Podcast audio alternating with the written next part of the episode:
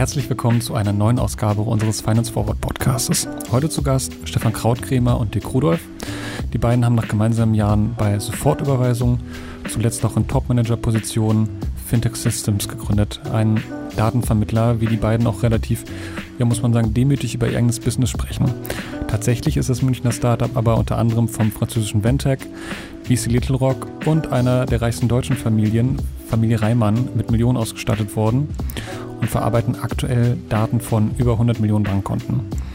Äh, mit einem 40-köpfigen Team arbeiten sie, wenn man so will, an einer digitalen Bankauskunft, um Händlern und Käufern gleichermaßen zu helfen, indem sie eben nicht eine Schufa nachbauen, denn die Schufa basiert auf historischen Daten, sondern eben auf aktuelle Daten zugreifen können. Im Podcast spreche ich mit den beiden über die Auswirkungen der PSD2-Richtlinie für die Fintech-Branche, Big Data und Machine Learning im Finanzsektor und über die vielleicht dann doch unbegründete Angst vor der GAFA-Bank. Viel Spaß!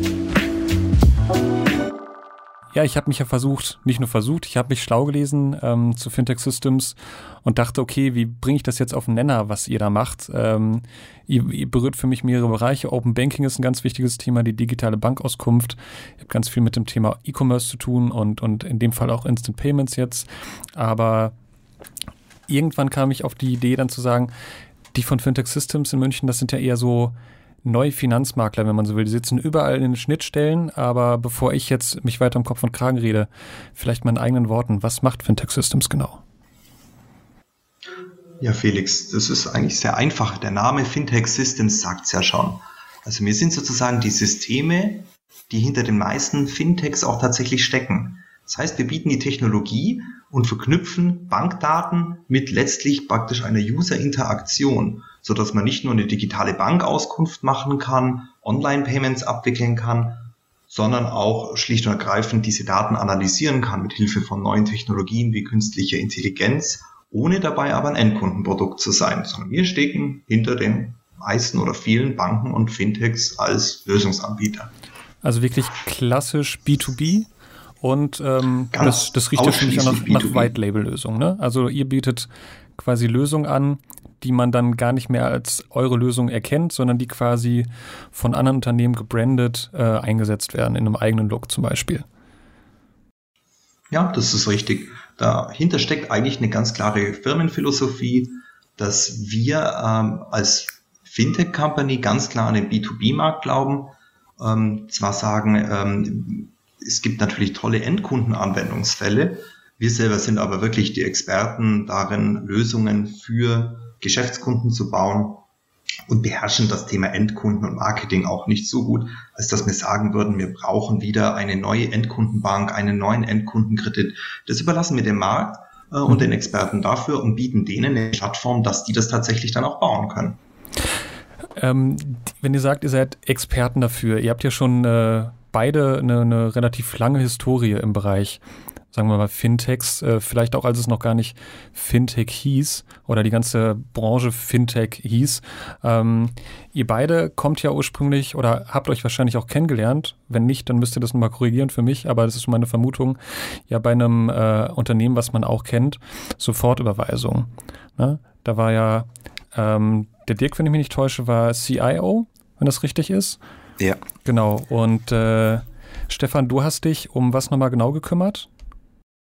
Ähm, ich war COO ja. und ich habe das ganze Thema äh, produktseitig und operativ aufgebaut. Ja. Und wie Dirk und ich uns kennengelernt haben, man hört es vielleicht, ich bin aus Bayerisch Schwaben und ja. ich wollte damals einfach, ähm, als ich zur Sofortüberweisung gekommen bin, den ersten Tag, habe ich festgestellt, oh toll, hier ist ja kein einziger Mitarbeiter, hier ist ja gar nichts. Also ich musste den den DSL-Anschluss äh, installieren und habe gesagt, wo ist denn das Team? Und dann hieß es, ja, das Team, das sind ja Studenten, die ja in Gießen wohnen und die bräuchten einen neuen Rechner. Und auf dem Weg äh, mit dem Auto nach Dortmund wollte ich das Porto sparen und habe gesagt, ja, dann fahre ich halt bei denen mal vorbei und bringe den gerade mal am Sonntag äh, an einem Rastplatz vorbei. Und habe ich den Dirk das erste Mal getroffen. Kannst du dich daran erinnern, Dirk?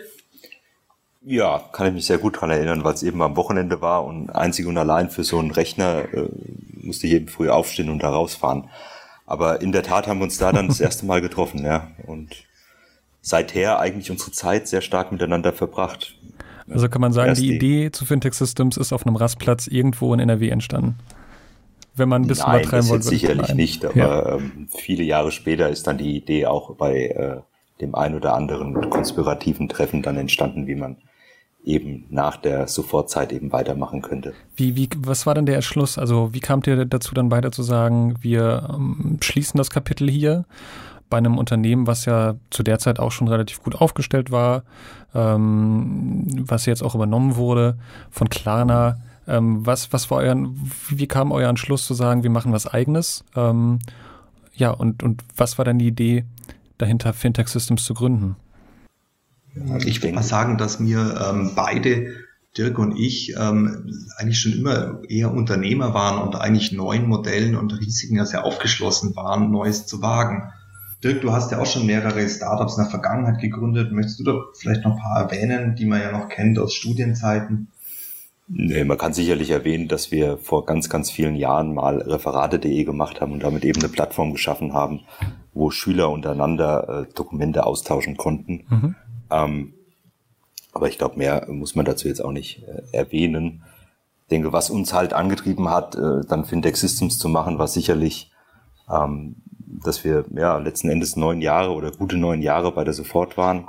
Dort, wie Stefan schon sagte, vom DSL installieren, über viele Mitarbeiter, über Finanzierungsrunden, Aufbau von einer Bank, ähm, bis hin eben zu einem äh, ja, recht respektablen Exit äh, für, für deutsche Verhältnisse an Klarna sämtliche Stufen eben dieser Unternehmensevolution mitgemacht haben mhm. und ähm, unheimlich viel gelernt haben und dass wir aber dann ähm, für uns auch gesehen haben, okay, jetzt ist sicherlich ein ganz schöner Spot, wo man eben auch rausgehen kann, wo man ähm, alles in die richtigen Bahnen gelenkt hat, äh, alles ordentlich aufgestellt hat und dann was Neues wagen kann. Und ich denke, das ist äh, sicherlich so der Weg, den wir dort äh, gegangen sind. Wenn ich euch jetzt beide so reden höre, ähm, das erinnert mich so ein bisschen an, an äh, einen Podcast, den wir neulich auch nochmal gebracht hatten mit Tim Sievers hier von Deposit Solutions. Ähm, da, ich spüre da so eine gewisse, also eine, fast schon eine norddeutsche Zurückhaltung bei euch. Ähm, auch wenn ihr äh, im Süden sitzt, in München habt ihr euren, euren Hauptsitz. Ähm, ihr seid ja schon relativ also eigentlich ja extrem gut vernetzt in der Fintech und in der Bankenbranche. Ähm, habt euch da über die Jahre ja auch gut etabliert, finde ich. Ähm, und ihr seid ja auch relativ gut gefundet. Ähm, habt, glaube ich, letztes Jahr eure Series A abgeschlossen, wenn ich mich nicht ganz täusche, ähm, beziehungsweise neues Kapital eingesammelt. Ähm, mögt ihr dazu mal was sagen, wie da der aktuelle Stand ist, weil ihr da ja, glaube ich, auch, wenn ich das richtig mitbekommen habe, euer neueres Produkt auch schon quasi mit angedacht war. Ähm, Im Endeffekt ist es, ähm, möchtest du was über unsere letzte Finanzierungsrunde wissen oder warum wir so wenig, ähm, ich, ich sag mal so, die Vergangenheit immer wieder hochhalten und uns da als ähm, Grandfathers ja, ja. of Fintech-Gründungen da positionieren wollen. Ja. Das sind ja zwei unterschiedliche Fragen. Ja, lasst uns ähm, ruhig mal mit der Vergangenheit anfangen. Gerne, gerne. Ja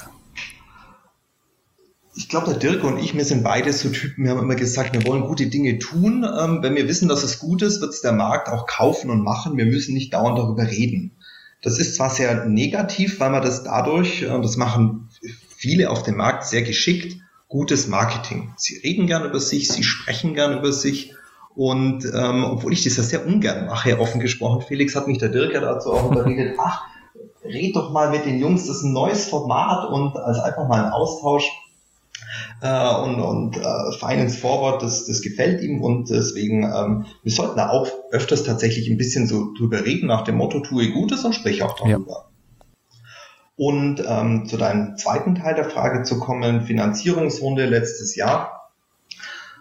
Ähm, das war im Endeffekt, ähm, ich, ich würde sagen, eine Mischung zwischen der Series A und der Series B, wo wir wieder einen unserer alten bekannten Gesellschafter mit an Bord geholt haben, ähm, das Family Office der Familie Reimann. Mhm. Die Familie Reimann ist eine der reichsten Familien ähm, Deutschlands und wir kennen die oder das Family Office schon seit der Zeit von Sofort. Die haben damals in Sofort investiert, mhm. als keiner in Sofort investieren wollte.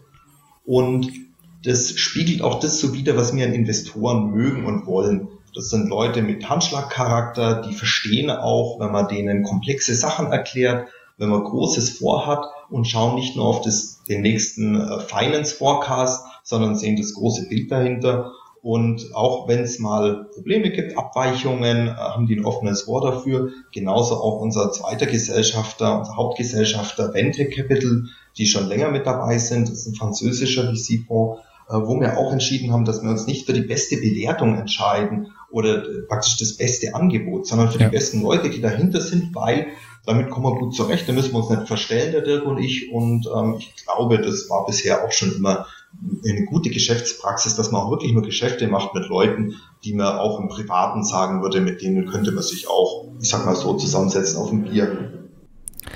Wofür braucht ihr das Kapital? Also klar für Wachstum und für neue neue geschäftlich, also für neue Produkte, ähm, für die Weiterentwicklung von bestehenden Produkten. Ähm, aber eben, weil man über euch auch relativ wenig liest draußen und hört, ähm, stelle ich jetzt auch erstmal so, so allgemeine Fragen, ähm, damit die Zuhörer euch auch so ein bisschen besser kennenlernen können. Ähm, wo, wozu habt ihr das Kapital aufgesammelt? Also was sind die Pläne damit? Was wollt ihr machen? Wir haben ähm, zwei verschiedene Dinge damit getan. Einerseits eine relativ teure Internationalisierung gestartet ähm, mit äh, Österreich, mit der Schweiz, haben ähm, die Märkte datentechnisch sehr sauber aufgearbeitet. Und das zweite ist das Thema der, des, der künstlichen Intelligenz. Mhm. Und das bedingt, das ist sehr, ich sag mal, innovativ in die Zukunft gedacht. Weil das, was wir als Geschäftsmodell bieten, ist ja eine Zulieferung eines Produktes, wo selbst dagegen eine Bank oder ein Fintech das nutzen muss und daraus ein zum Beispiel Endkundenprodukt. Jetzt hört man dich gerade ein bisschen schlechter. Ein Endkundenprodukt genau. oder ein B2B-Produkt auszubauen. Und das sind extrem lange Sales Cycles. Das heißt, das, was wir heute bauen, wird in eineinhalb Jahren oder vielleicht in zwei Jahren am Markt sein. Mhm.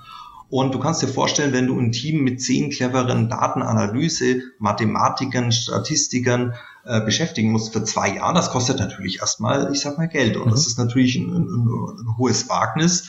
Das ist was anderes, wie wenn man zum Beispiel ein Endkunden-Startup, also ein, ein, ein B2C-Startup hat, ein E-Commerce-Produkt bewirbt und sich einfach in Google AdWords investiert. Da kann man re relativ schnell den Return on Invest sehen, ob er funktioniert oder ob er nicht funktioniert. Ja.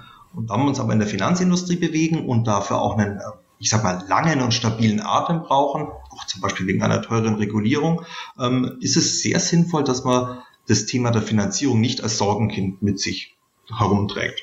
Daher die vernünftige Finanzierungssumme.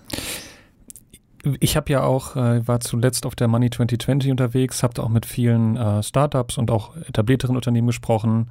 Meine Frage zum Abschluss war dann immer, ähm, wenn Sie noch nicht in Deutschland tätig waren, ist das, äh, steht das auf der Agenda? Und äh, die meiste Zeit hieß es dann, ja, durchaus, äh, ist spannend für uns, aber Regulierung hm, schwierig und äh, jeder Finanzmarkt funktioniert letzten Endes anders. Das ist auch das, was ich aus den letzten Gesprächen hier mit Kollegen mitgenommen habe, auch mit, mit Kontakten aus der Branche, dass sie sagten, ähm, so verlockend natürlich auch die Möglichkeit ist, mit dem Fintech einfach zu skalieren und global ein Produkt auszurollen, so schwierig sind damit unter einzelne Finanzmärkte.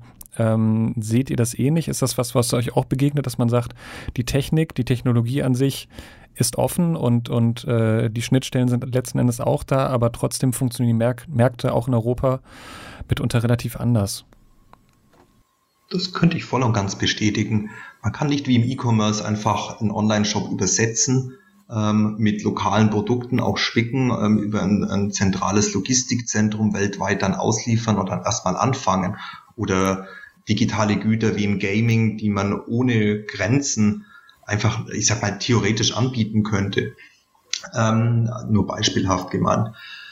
Die, äh, die Banking-Welt unterscheidet sich einerseits im Payment. Bezahlt wird schon europaweit. Also wenn man jetzt auch mal denkt, ähm, es ist nichts Untypisches, dass man heute vielleicht eine Revolut-Kreditkarte oder Prepaid-Karte hat, dass man Cross-Border bezahlt, auch Produkte im Ausland bezieht, das mhm. funktioniert schon.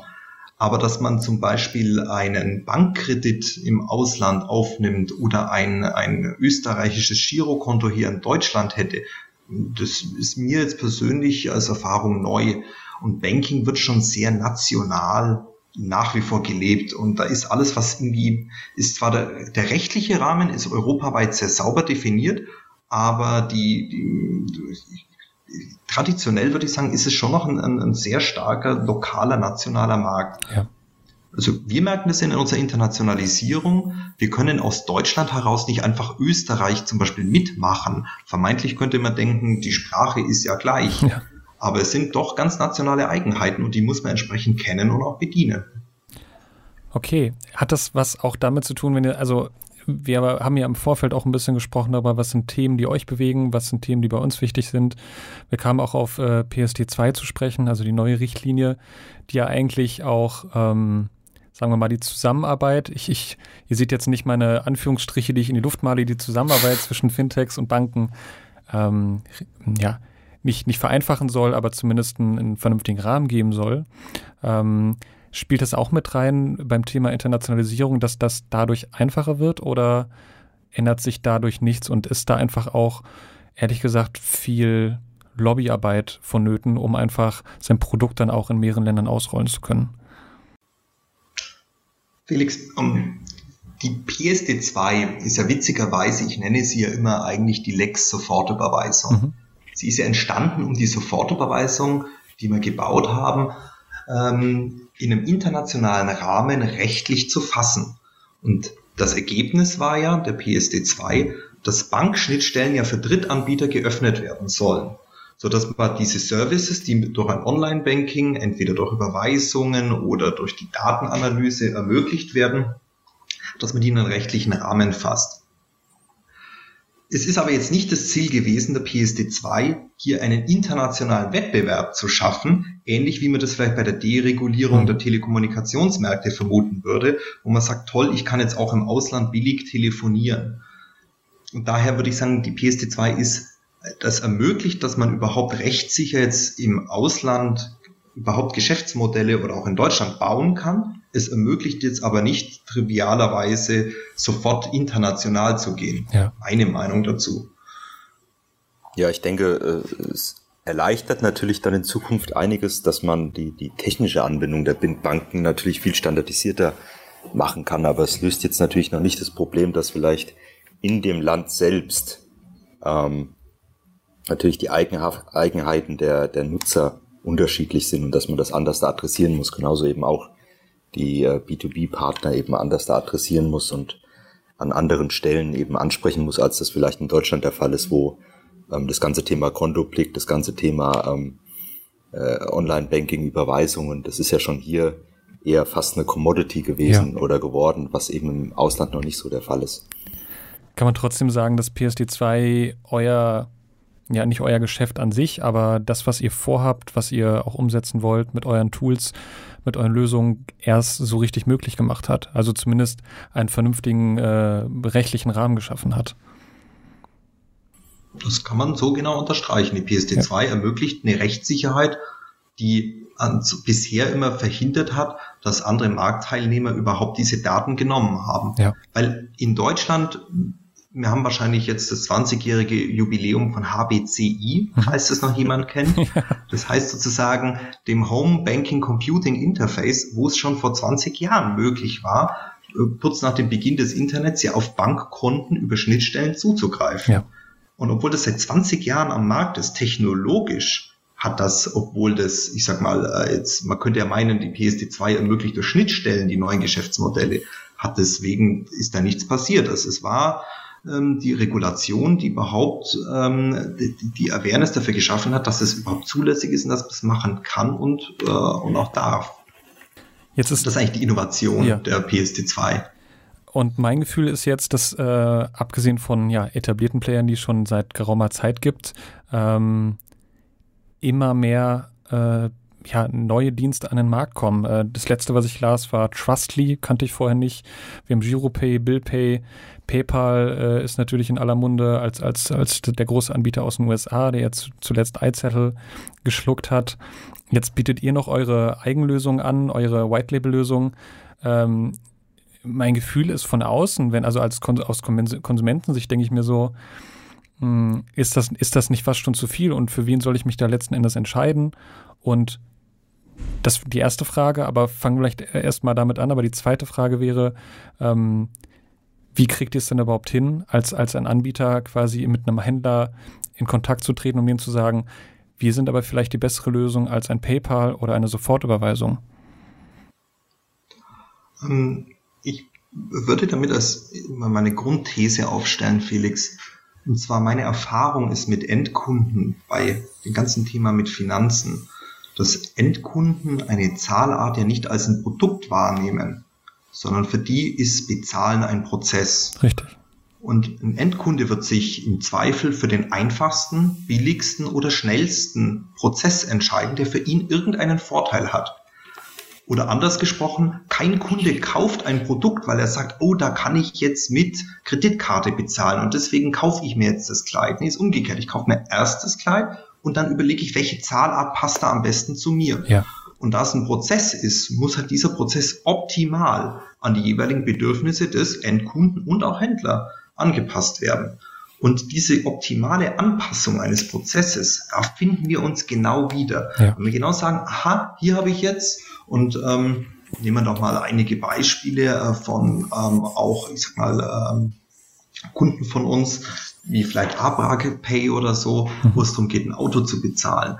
Äh, oder von Peer-to-Peer-Payment-Apps, wo es einfach darum geht, dass man von A nach B einfach eine Überweisung machen kann, vielleicht jetzt mit, mit Tiki und MoneyU, mhm. ähm, wo es einfach nicht darum geht, ah ja, ich will jetzt unbedingt ein Produkt bezahlen, sondern einfach der Prozess der Transaktion als solche, den können wir natürlich perfekt machen.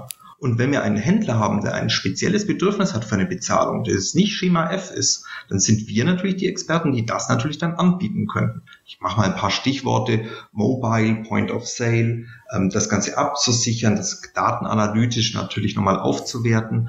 Aber ähm, an sich ist der ganze Payment-Markt da wird nicht sehr viel Neues eigentlich erfunden. Es ist nur eine Wiederholung und neuer Aufguss von bestehenden und eigentlich etablierten Systemen neu angeordnet die aber quasi dann angepasst an neue, letzten Endes an neue Endgeräte, wenn man so will. Ne? Also nicht mehr die, das Portemonnaie an sich, sondern die Wallet, meine äh, digitale Geldbörse, das Smartphone. Ja, ja ähm, das ist richtig.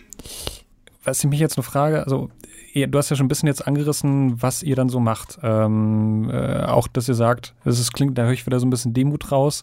Das ist ja eigentlich nichts Neues. Ähm, wobei ich ja schon finde, wenn ich mir anschaue, was ihr so auf eurer Seite anbietet, ähm, ist da ja schon durchaus äh, die eine oder andere Neuerung dabei. Ähm, was ich mich frage ist, in, mag man da nicht manchmal an Deutschland verzweifeln, also an Bezahldeutschland? Ähm, ich habe mir die letzten Zahlen mal angeschaut, wonach im E-Commerce immer noch die Rechnung, ich hätte es nicht geglaubt, aber ich habe schon lange nicht mehr mit Rechnung selbst bezahlt. Ähm, die Rechnung immer noch den meisten Umsatz ausmacht, 28 Prozent aller Käufe. Danach kommt die gute alte Lastschrift. Ähm, dann kommen halt äh, andere Dienstleister, unter anderem PayPal mit 20 Prozent, danach die Kreditkarten mit 11 Prozent. Ist das letzten Endes ein schlechtes Zeichen für euch oder ein ganz gutes Zeichen? Also liegt es daran, ähm, dass die Branche einfach immer noch nicht die Expertise hat, diese vernünftigen Bezahlmethoden zu implementieren oder will man da, will der Deutsche das an sich immer noch nicht, der ja auch immer noch gerne mit Bargeld bezahlt? Die Kauf auf Rechnung ist ja eigentlich ein, wenn du willst, ein kurzfristiger Kredit. Ich bekomme eine Ware und bezahle sie erst später. Und das ist auch das, was mir sagen, ja genau, es muss ja eigentlich umgekehrt sein. Als erstes muss der Kunde ja ein Produkt ja wollen und dann muss man bewerten können, wann und ob er es bezahlen kann. Und das ist unser Geschäftsmodell, wo wir ja entwickeln für die Spezial- oder ich sag mal, alle Branchen, wo es darum geht, kann ich einem Kunden vertrauen? Kann ich ihm zum Beispiel eine Ware versenden, Geld verleihen, einen Mietwagen geben, eine Wohnung vermieten, ähm, einen, ein, ein Car2Go oder Drive Now zu geben, einen Handyvertrag geben? Also überall, wenn ich als Anbieter am Markt einem Endkunden vertrauen muss oder will äh, und es mit traditionellen Mitteln nicht hinbekomme, dann brauchst du ja unsere Technologie, die ja bewerten kann, aha, Kunde, bist du denn eigentlich gut genug um oder kannst du es denn überhaupt leisten? Ist es denn dir sinnvoll, dass du dir das neueste iPhone dann kaufen kannst? Und deswegen spricht eigentlich das, was du sagst, die Statistik eigentlich genau in dem Trend, den wir ja auch sehen. Es gibt aber auch einfache Grenzen. Wenn du zum Beispiel digitale Güter, die du einfach verschickst an eine E-Mail-Adresse, wenn du die versuchst abzusichern, da ist der Betrug so gigantisch, weil du kannst ihn ja mhm. gar nicht terminieren, weil du verschickst es ja nicht und kannst ja nicht nachweisen, die Person, die es vermeintlich gekauft hat, hat es auch bezahlt. Ja.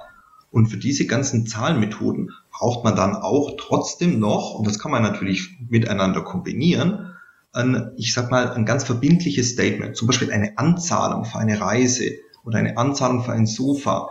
Ähm, und da ist eben das Risiko so hoch, so dass man hier traditionelle Zahlverfahren benötigt, eben auch noch die schon lange totgesagte Überweisung. Und deswegen sehen wir uns im ganzen Spektrum immer als gewissen Teilnehmer, der immer ein Schlüsselbaustein bietet, damit diese Zahlverfahren für die jeweilige Marktproblemlage äh, gelöst werden könnten. Aber dann lass uns mal ruhig konkret werden. Ähm, ich weiß ja, was ihr macht, ähm, aber, und du hast es gerade auch schon hier und da mal angerissen. Letzten Endes bietet ihr unter anderem die Möglichkeit für einen Händler, zu sehen, der Käufer, der, der Kaufinteressierte, der etwas bei mir bestellt hat, ähm, ist der entsprechend zahlungskräftig, beziehungsweise ähm, habe ich auch die Möglichkeit oder äh, kann ich dann die Ware direkt rausschicken oder nicht? Also letzten Endes beschleunigt ihr dadurch ja auch den E-Commerce, wenn man so will, ähm, weil ansonsten bei einer normalen Überweisung muss ich ja als Händler im schlimmsten Fall, ich glaube, das das schlimmste, ich glaube, die schlimmste Zeit ist, glaube ich, das Osterwochenende hat man mir mal gesagt, mhm. äh, dass wenn ich dann am Donnerstag das Geld überweise, ist es wahrscheinlich dann erst am Dienstag auf dem Konto des Händlers. Ähm, also so lange kann es mitunter dauern, bis, bis Geld quasi von, äh, vom Sender zum Empfänger gekommen ist. Das beschleunigt ihr ja. Aber was, was genau bietet ihr jetzt an für den, für den E-Commerce? Sozusagen eine digitale Bankauskunft, oder? Also ihr bietet ja den Zugang zum, nicht Zugang, das müsst ihr vielleicht noch besser sagen, aber den, den, die gefilterten Informationen aus dem Konto eines Nutzers. Kann man das so sagen? Man kann das so sagen, Felix. Und die Information aus dem Konto, die löst ja unterschiedliche Probleme. Für den E-Commerce-Händler ist es wichtig, hat der Kunde bezahlt und kann ich die Ware gleich versenden. Für den Kunden, der vielleicht ein Abo anbietet, der möchte wissen, kann der Kunde mir in 14 Tagen vielleicht die Aborate bezahlen oder den Telekommunikationsanbieter, der wissen möchte, könnte mehr der überhaupt das iPhone mit einer Grundgebühr von 70 Euro im Monat zu jedem Zehnten im Monat bezahlen, dass ich dann eine Lastschrift davon ziehen kann. Ja. Das heißt, in dem Fall können wir Voraussagen machen, was wird passieren. Wir können bewerten, kann ein Kunde zum Beispiel bei einem Mietwagen, könnte der auch den Selbstbehalt im Schadensfall ja auch bezahlen, so ab Pfand bei neuen Mietern, die ein Vermieter potenziell vielleicht einladen würde, kann man vorneweg bewerten, könnten die sich überhaupt die Kaltmiete leisten mhm. äh, und ähm, ist die Wohnung eigentlich dafür auch geeignet.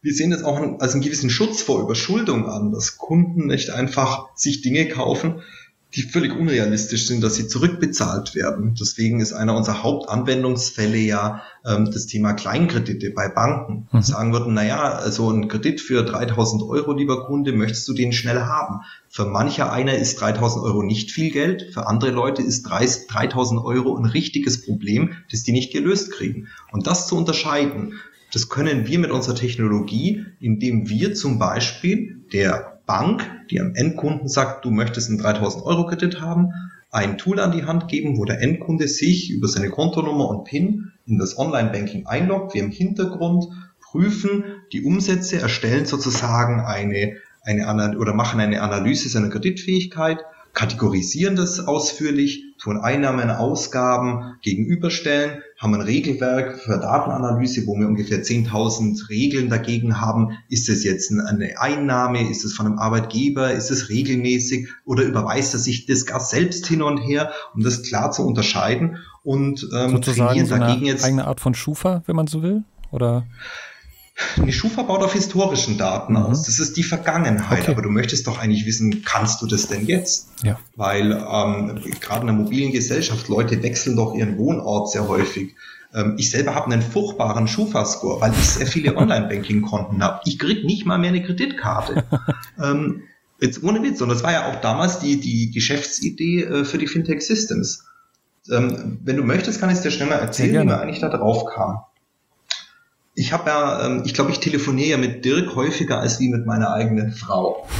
Und ich sag Dirk damals, äh, wo die Sofortüberweisung wir im Verkaufsprozess waren, ach, weißt du, Dirk, eigentlich wird es mir zu politisch und zu groß und naja, also ich bin, ich habe dauernd suche ich schon neue Probleme am Markt, die wir lösen könnten.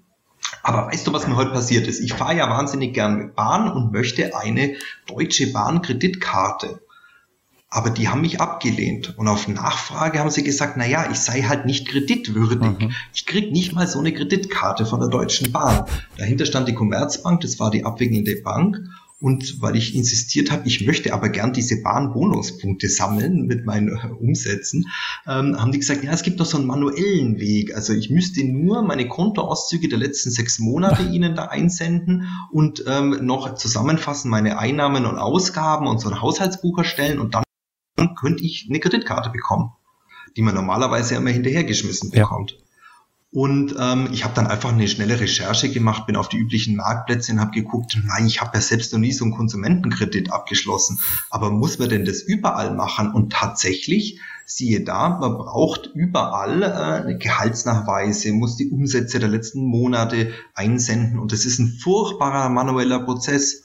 Dann habe ich gesagt zum Dirk damals, du, das ist genauso wie die Händler, die immer gucken, ob die Vorkasse beim Kunden jetzt schon eingegangen ist und der Kunde in Screenshot schickt, ja, er hat schon überwiesen. Mhm ob er die Ware nicht senden kann. Also dieses gleiche Problem, das der E-Commerce vor zehn Jahren hatte, das scheint heute die Banken immer noch zu haben. Da müssen wir doch was tun.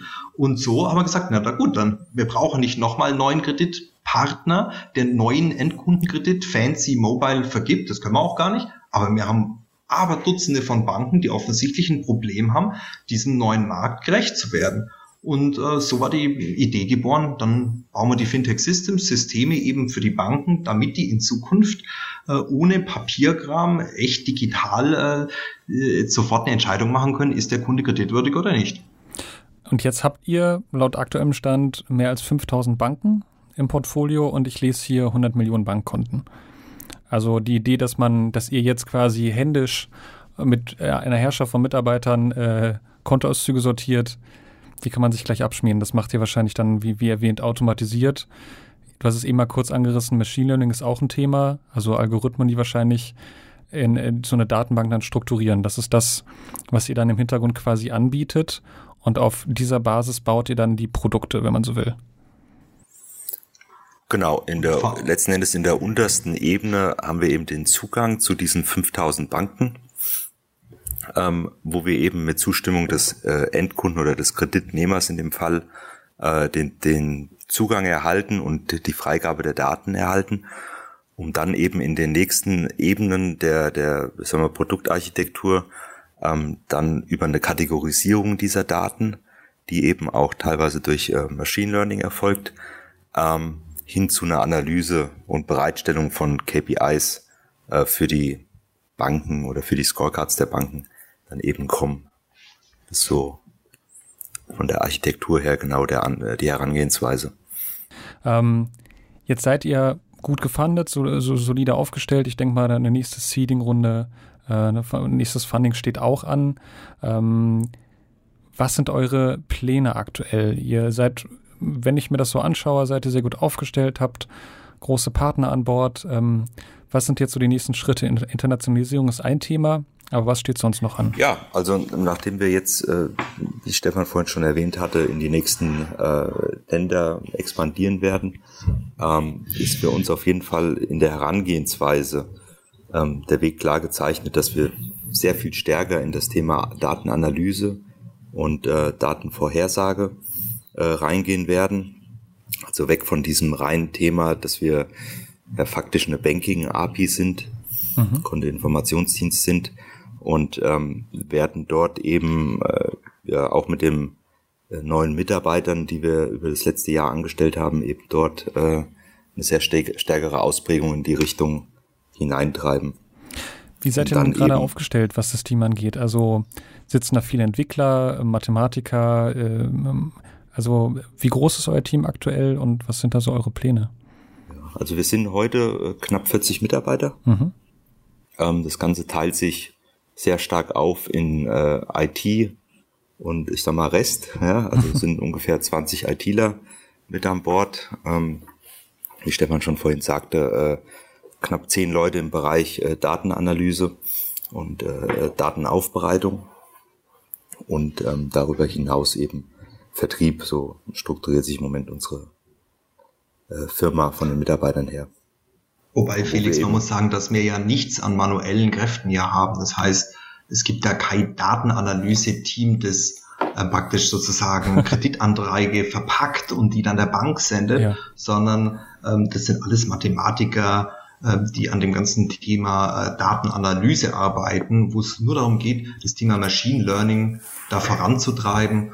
Und ähm, da werden wir auch bis zum also ungefähr Ende des Jahres auch das erste Live-Tool haben, das tatsächlich selbst lernend sich da immer weiter optimiert. Okay, also. Also praktisch, wir sind eine reine Technologie-Company. Das ja. heißt, fast 40 Köpfe, die ausschließlich an Technologie und neuen Prozessen und Ähnlichem arbeiten.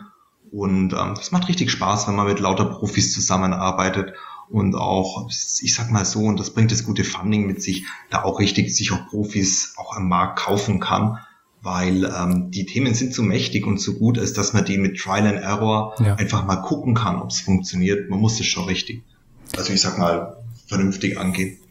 Ihr seid ja als Dienstleister, baut ihr oder bildet ihr quasi diese Infrastruktur für die neue Finanzwelt mit. Ja, also ihr, wenn ihr sagen, ihr seid, äh, ihr baut die Autobahn, wenn man so will. Also Schnittstellen, vielleicht Brücken, aber letzten Endes auch die Autobahn, die Highways. Ähm, seid ja auch an den Themen dran, an den wichtigen Themen, sowas wie Big Data oder Machine Learning. Das ist oft ja wenn man äh, ehrlich sein will, ist es ja Bullshit-Bingo oder Buzzword-Bingo. Ähm, bei euch habe ich das Gefühl, dass ihr da das auch wirklich umsetzt, was ihr da macht. Und bei so einer derart großen Datenmenge, so, so großen Datensätzen, wird es ja auch gar nicht anders funktionieren. Ähm, Big Data, Machine Learning sind so zwei große Themen. Was würdet ihr sagen? Was beschäftigt so die neue Finanzbranche in den nächsten Jahren? Was, was seht ihr da auf euch, aber auch auf die gesamte Branche zukommen? Ähm, ich zerteile mir gerade mal die, die Frage im Kopf, weil es gibt so viele, so viele Antworten. Ähm, das eine ist, ob das, was wir tun, glaubhaft ist, beantworte ich auch gern damit ähm, umgekehrt. Je mehr man in, in den Medien von einem Startup liest, auch gerade jetzt in Bezug mit B2C-Geschäftsmodellen, mhm. und je höher das gehypt ist, ähm, desto leider ist es in der Vergangenheit ja so gewesen, desto unerfolgreicher waren sie dann ja Absolut. letztendlich. Und ich glaube auch, dass da die Gründer manchmal ihrem eigenen, dem eigenen Medieninteresse an sich und ihrer Person und ihrer Firma erliegen und irgendwann glauben die es dann selbst, was die als Idee dann haben. Ähm, und wir gehen da eher andersrum vor. Wir backen kleine Brötchen. Wir machen das mit den Kunden zusammen. Wir tun nicht eine große Vision auf PowerPoints malen und verkaufen die erstmal Investoren und gucken nachher, wie wir es dann machen, tun das dann mit tollen Buzzwords wie Social Media, äh, Analyse von äh, Nutzerdaten irgendwo im Netz oder wegen mit der Wettervorhersage kombinieren, sondern das ist im Endeffekt ja ähm, ganz, ganz klassisches Bankgeschäft, wo man schon wie hat man Kredite schon immer bewertet. Man hat schon immer geguckt, kann sich die Person das leisten? Ist der Arbeitgeber denn zuverlässig dahinter? Ja. Und deswegen würde ich sagen, das ist schon ein bisschen klassisches Brot- und Buttergeschäft, halt nur eben neu, digital neu gedacht und mit immer ein bisschen Mut zur Lücke, muss nicht alles funktionieren. Es passt. Äh, und wo geht's denn hin? Du, in die Zukunft zu orakeln ist verdammt schwierig. Ich habe vorher gesagt, vor 20 Jahren gab es schon HBCI. Man könnte ja, also vor 20 Jahren hätte man schon sagen können, hätte man das, was wir heute machen, schon machen können. Mhm. Theoretisch, technologisch. Ähm, wenn wir angucken, ähm, es wurde orakelt, oh, zum Beispiel Payment, das wird revolutioniert durch PayDirect. Mhm. Die äh, fliegen auch PayPal weg. Ähm, ich sehe es jetzt noch nicht so kommen. Ja. Ähm, ich zweifle auch, dass das kommt. Deswegen ist in die Zukunft Orakeln, wo geht das Banking hin? Ähm, das kann ich auch mit Buzzwords natürlich schmücken ja. und sagen, ja klar, das wird mobile, künstliche Intelligenz werden äh, und ähm, die, die, die, das Banking geht an den Point of Sale und dort wird der Endkunde Bankprodukte vorfinden. Da hätte er vorher noch gar nicht dran gedacht, dass er die in dem Moment braucht. Das klingt doch wunderbar. Ähm, ich würde ja. mal sagen, ich selber sage, wenn das die Zukunft ist, bieten wir heute schon die Technologie dafür, dass sie ermöglicht wird. Ähm, aber ob das die Zukunft tatsächlich dann auch so kommen wird, da richten wir uns an den Nutzer und an den Markt und auch ein bisschen nach der Regulation. Aber an uns soll es nicht scheitern, dass solche Zukunftsvisionen durchaus Realität werden können. Habt ihr trotzdem Angst? Ist es ja immer wieder ein Riesenthema. Habt ihr Angst vor der GAFA? Also habt ihr Angst davor, dass Google, Apple, Apple Pay also Apple stellt ja heute seine, nee, morgen, sorry, Zeitverzögerung, stellt ja morgen seine neuen Produkte vor. Das heißt, Apple Pay kommt dann endlich nach 1000 Jahren auch mal nach Deutschland. Ähm, sagt ihr, das ist eher gut für den Markt, weil dann Payment noch mehr Traktion bekommt? oder macht man sich da so ein bisschen Sorgen, dass die Leute dann nachher der Endnutzer und damit ja letzten Endes auch der, der Händler mitentscheidet, okay, dann entscheiden dann, dann wählen wir halt die Lösung aus, äh, aus dem Silicon Valley und nicht aus dem schönen München.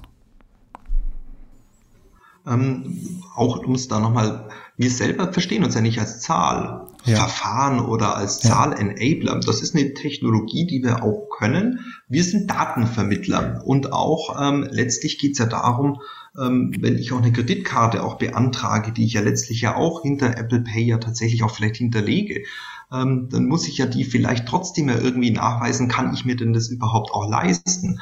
Und solange Gehälter auch noch auf klassische Girokonten überwiesen werden und nicht wieder ähm, entweder als materielle Dinge ausgegeben werden, wie Kohlköpfe und, und vielleicht Brote, ähm, solange das nicht der Fall ist, wird man auch immer das Thema Daten und wie verbringt man und vermischt oder bringt Datenpools zueinander. Und da sind wir ganz agnostisch, ob die Daten jetzt aus Bankportalen kommen oder ob wir die über andere Schnittstellen äh, ähnlich in Zukunft mal vielleicht beziehen können, ist uns nur recht. Wir sehen alle Neuerungen und Verbesserungen, gerade in dem Thema neue Innovationen, die nach vorne bringen, immer als eine Chance an, wo man sagen muss, cool, was kann man denn daraus machen? Weniger als eine Gefahr, wo man sagt, ah, oh, da wird der Markt kleiner. Der Markt ist noch gigantisch groß und in dem ganzen Banking, Finanz, Payment-Thema, da haben wir noch lange nicht das Ende gesehen. Das wird eher jetzt beginnen mit einer breiten Infrastruktur, rechtlichem Rahmenwerk. Über jeder hat mobile Endgeräte. Die Nutzer vertrauen mehr den digitalen Technologien.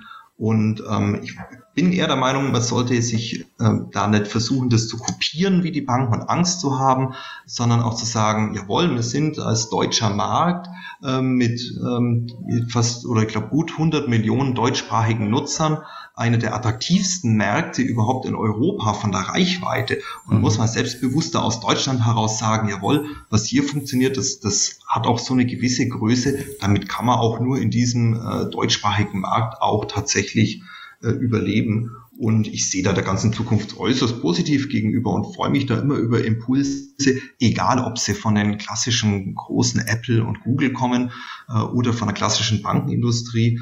Ähm, neue Impulse schaffen neue Möglichkeiten und da sind Dirk und ich diejenigen Jungs, die da immer eine gute Lösung schaffen, die miteinander zu verbinden. Ich kann mir fast ein besseres Schlusswort nicht vorstellen. ähm, weil wir sind jetzt schon, ähm, ich habe es euch prognostiziert, bei bisschen über 40 Minuten. Das waren relativ kurzweilige 40 Minuten, wie ich finde.